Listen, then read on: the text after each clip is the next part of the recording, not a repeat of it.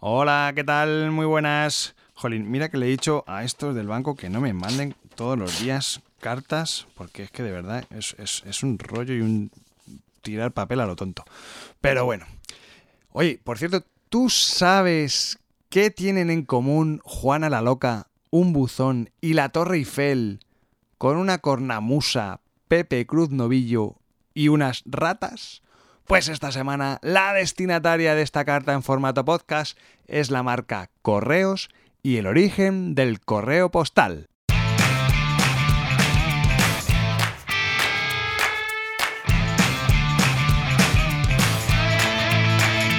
Brand Stoker con Rubén Galgo.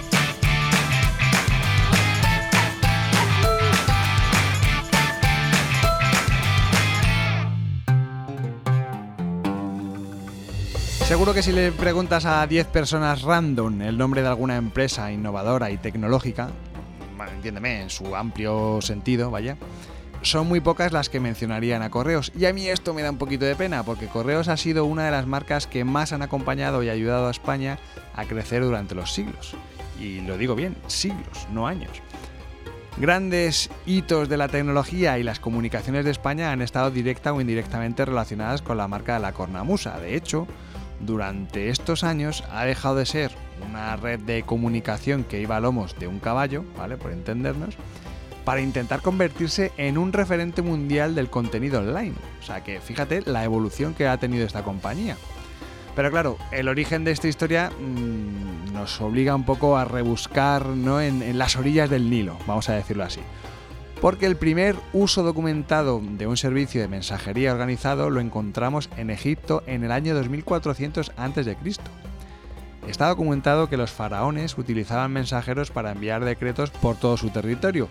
Es más, la pieza de correo más antigua que ha sobrevivido es egipcia y data del año 255 a.C. De aquella época también son los primeros sobres, que antes estaban hechos de, tela, de pieles, de, bueno, de restos de animales, ¿no? de vegetales. Y los babilonios, por ejemplo, empezaron a envolverlos, empezaron a envolver estos mensajes en unas finas láminas de arcilla que luego horneaban. Estos sobres, esta especie de sobres mesopotámicos, vamos a decir, eh, se solían usar en la correspondencia solamente entre particulares. Ya posteriormente sí que es verdad que llegaron los sobres de papel, que además vieron la luz en China, porque ya sabes que el papel se inventó en el siglo II a.C. y esto ya sí que facilitó sobremanera la comunicación. Hasta aquí la historia en el resto del mundo, pero claro, ¿qué pasa en España? Bueno, pues el origen del correo postal, en definitiva en España, es hablar de, de correos, de la marca Correos, que es la primera empresa pública de nuestro país que nos acompaña desde hace más de 300 años. Por eso resulta difícil pensar en un sistema de telecomunicaciones antes de su fundación. Pero ojo, existía uno. Es más, la red de misivas de España y otros tantos países del viejo continente como Italia, Bélgica, Francia y Países Bajos estaban bajo el dominio de una sola persona, de un señor que se llamaba Francisco de Tasis. En 1490, un noble italiano llamado Francisco de Tasis recibió un encargo de Maximiliano I, que era el emperador del Sacro Imperio Romano Germánico, y lo que quería era reformar el sistema de correspondencia entre Borgoña y los Países Bajos. Bueno, pues el sistema que diseñó este tal Tasis dio tan buenos resultados que otras casas reales contrataron a Francisco de Tasis para hacer lo propio en sus territorios. Estamos en los años posteriores a la muerte de los reyes católicos, ¿vale? Por, por ubicarte. Por lo tanto, la corona de Castilla estaba en manos de su hija, de su hija Juana la Loca. Y además, de rebote, pues estaba por ahí el marido de esta, que era Felipe de Austria el Hermoso. Que no tiene nada que ver con el Felipe el Hermoso, el que se cargó a los templarios, ¿vale? Por, por entendernos. Bueno, Felipe era hijo de este emperador Maximiliano I y conocía de primera mano las bondades de la red epistolar que había creado Francisco de Tasis. Así que el 18 de enero de 1505, Juana la Loca nombró a Francisco de Tasis correo mayor de España.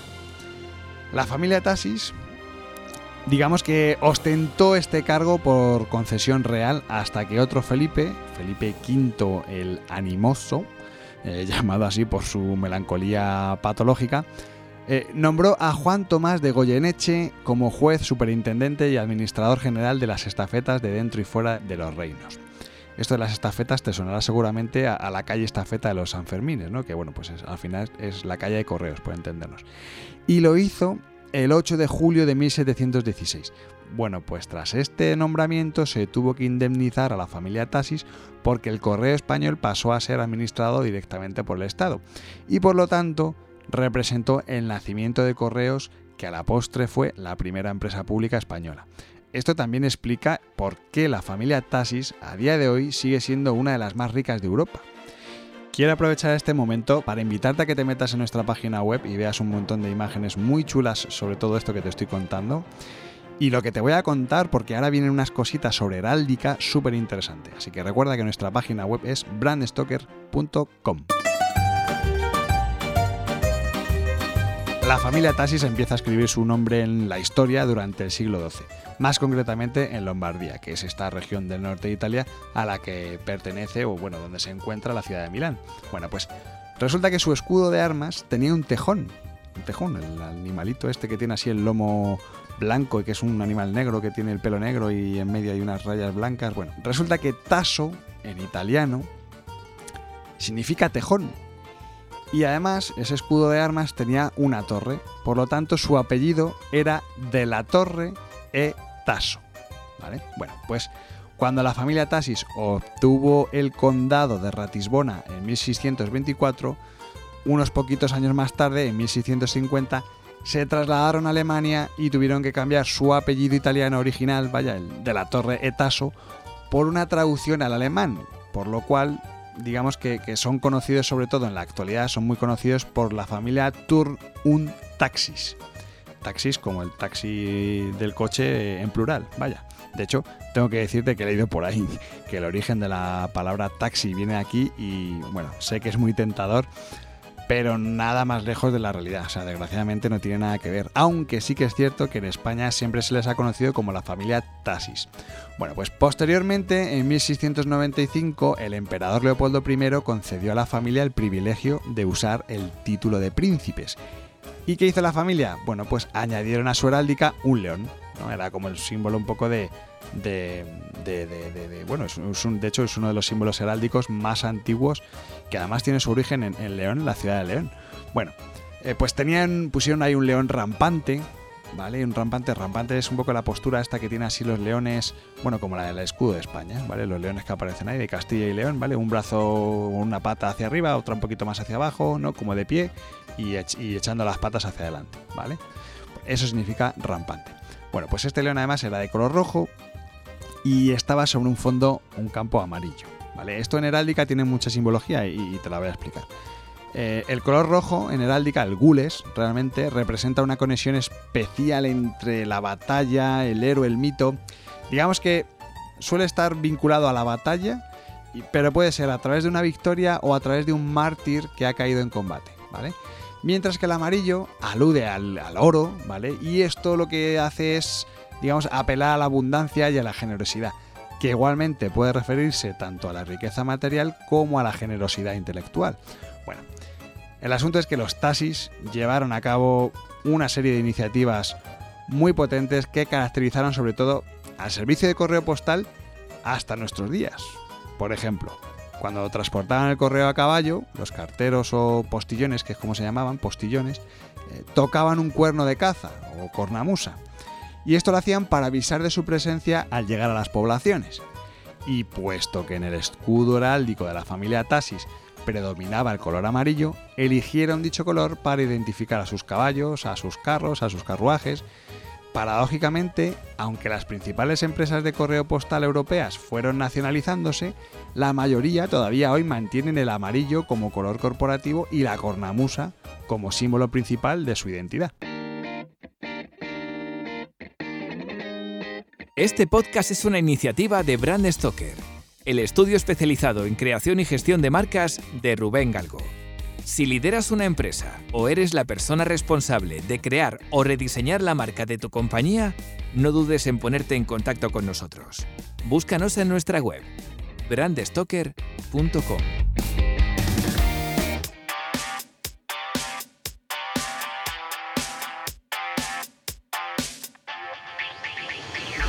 En aquella época la distribución de la correspondencia se hacía a caballo, como te puedes imaginar.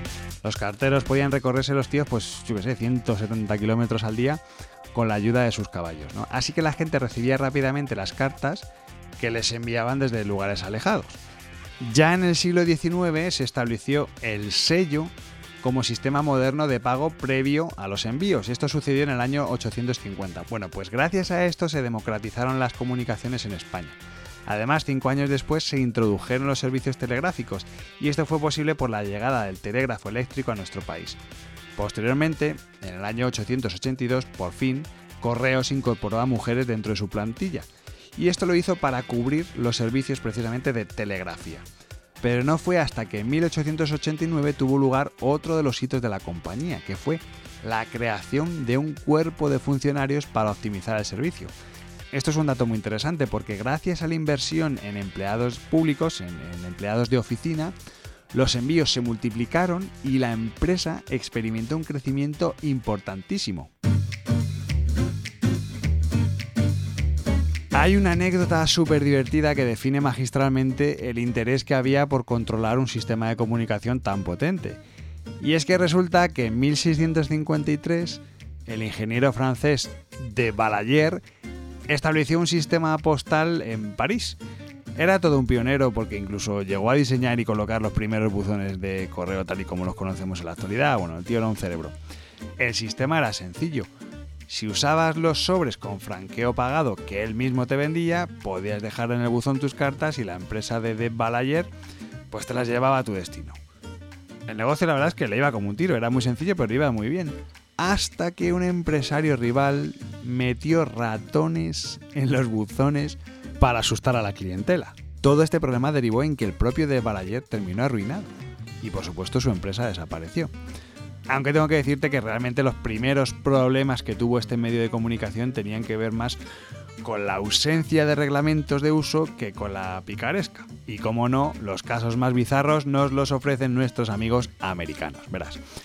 El 1 de enero de 1913, el Departamento de Correos de Estados Unidos comienza a entregar paquetes, ¿vale? Bueno, pues los estadounidenses se enamoraron tanto de aquel nuevo servicio que rápidamente empezaron a enviar por correo todo tipo de objetos, objetos cotidianos, libros, sombrillas, incluso bebés. Sí, acabas de oír bien. Bebés. Como la normativa no especificaba exactamente qué podía venderse por el servicio postal y qué no, pasó lo que tenía que pasar. Vamos, y que solo puede pasar en Estados Unidos y es que a los pocos días de inaugurarse el servicio, un bebé de Ohio fue entregado por un cartero del servicio de entrega rural a su abuela, que vivía a un kilómetro y medio de distancia.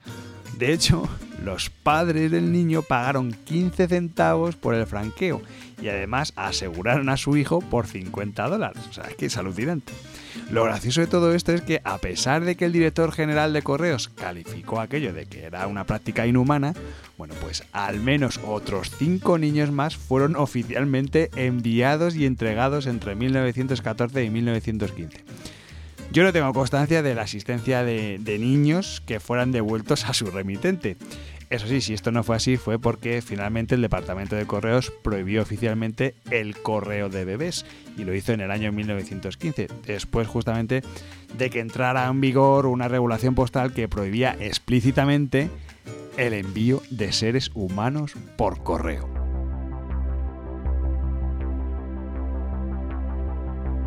Desde su fundación, Correos ha sido un servicio público que ha tenido el compromiso de conectar la palabra con la tecnología y lo ha hecho además ayudando a comunicar a los españoles a lo largo y ancho del territorio. Por eso la cronología de Correos está trufada de hitos tecnológicos que han marcado la historia de nuestro país. Yo es que no lo sabía y de verdad que me ha alucinado al ver que Correos estaba detrás de todo esto. Por ejemplo, en 1756 Correos creó la figura del cartero en 1762 creó los buzones. Ya cambiamos de siglo, nos vamos a 1850 y crearon el sello como medio de pago, que es lo que te he comentado antes. En 1884, el primer servicio de teléfono público. Sí, sí, sí, lo que estás oyendo no es ni Telefónica ni Movistar, no, no, no. El primer servicio telefónico público es de correos. Ya nos vamos al 1981 y fue el año en el que crearon los códigos postales, que fíjate, yo pensé que era anterior, pero no, son de 1981. Después, en 1997, crearon el primer coche eléctrico español. Y lo crearon porque querían tener un coche eléctrico para reparto, que además se llamaba Zeus. Y más recientemente han creado la oficina virtual de correos, o soluciones para e-commerce o el propio CityPack en el año 2015, que seguro que lo has visto por ahí, porque CityPack es una especie de, de, red de terminales automáticos que están instalados en comunidades de vecinos, espacios públicos como centros comerciales, estaciones, bueno, destinados sobre todo al servicio de recogida de paquetes. Como ves, al igual que tantas empresas españolas de las que te he hablado en Brand Stoker, Correos es muy desconocida y creo que además es de justicia ponerla en valor, porque la inversión en tecnología que está llevando a cabo en los últimos años la ha convertido en referente internacional de, los operadores postales y esto precisamente se debe a que es la primera empresa del mundo que ha equipado a sus carteros con dispositivos electrónicos, por ejemplo, son los únicos que, o los primeros que empezaron a tener una especie de, de iPad para la gestión de sus operaciones, eh, ha adaptado soluciones retail en sus casi 2.400 oficinas, es que piensa que te estoy hablando de una compañía que gestiona más de 160 millones de envíos al año. Que si esto lo llevamos a días, eh, pues cada día se reparten en España 15 millones de envíos. Es que es una burrada. Dicho de otra forma, es que lo voy a llevar a, lo, a lo visual, ¿no? Uno de cada tres españoles recibe una carta o paquete al día. Y cada día circulan por nuestras carreteras más de 13.000 vehículos de correos que recorren cerca de 700.000 kilómetros. Es como si, si diéramos la vuelta al mundo 17 veces, por no hablarte de las 7.683 toneladas que transportan a diario, que es más que la estructura metálica de la Torre Eiffel. Estamos llegando al final y como te decía antes, Correos es un gran desconocido. Precisamente por esto, en el año 2019 la compañía abordó un restyling de su marca que al final tenía mucho que ver con la modernización enfocada a las nuevas necesidades del mundo digital, eh, bueno, pues que no se reproducía bien en redes, el tema de las redes sociales, en ajustar un poquito el, diseño del símbolo, del, del, logotipo, la tipografía, que no era muy digital, bueno. Esto además tuvo un máximo reconocimiento en el programa especial que hice sobre los mejores diseños de marca del año 2019, o sea que si puedes echarle una, una escucha. Este cambio en el paradigma ha impulsado a la empresa a adaptarse a las demandas que la sociedad ha venido requiriendo en los últimos tiempos, como pueden ser la sostenibilidad, la digitalización y la mismísima internacionalización. Un movimiento con el que en la actualidad intenta posicionarse de alguna manera como el líder del sector de la paquetería de e-commerce. Pero antes de acabar, no puedo despedirme sin mencionar al gran maestro, al genial Pepe Cruz Novillo, porque claro, al final estamos hablando de branding, estoy hablando del logotipo, de la marca Correos, y claro, no citarle a él, no citar a, Pepe Cruz Novillo, es casi casi un sacrilegio. Así que, bueno, quería simplemente darte una pincelada, y es que eh, no sé si sabes que además de ser el diseñador del logotipo y el símbolo histórico de Correos, desde el año 1977 Pepe ostenta el reconocimiento de cartero honorario otorgado por la compañía.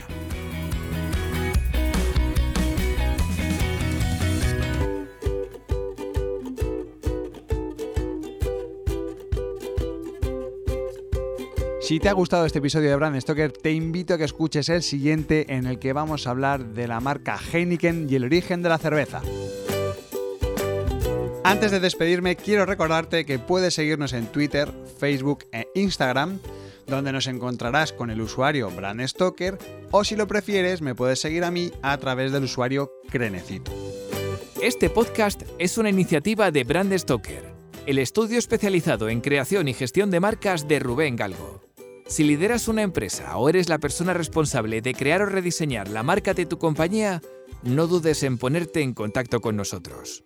Búscanos en nuestra web, brandstoker.com. No olvides comentar este episodio, valorarlo con 5 estrellas, darle a me gusta, compartirlo en tus redes sociales y si te has quedado con ganas de más, pues te invito a que escuches más episodios en brandstoker.com y aplicaciones móviles para iOS y Android. Muchas gracias por estar ahí y recuerda, como dijo Paul Rand, el diseño es simple, por eso es tan complicado. Hasta el próximo programa. Chao.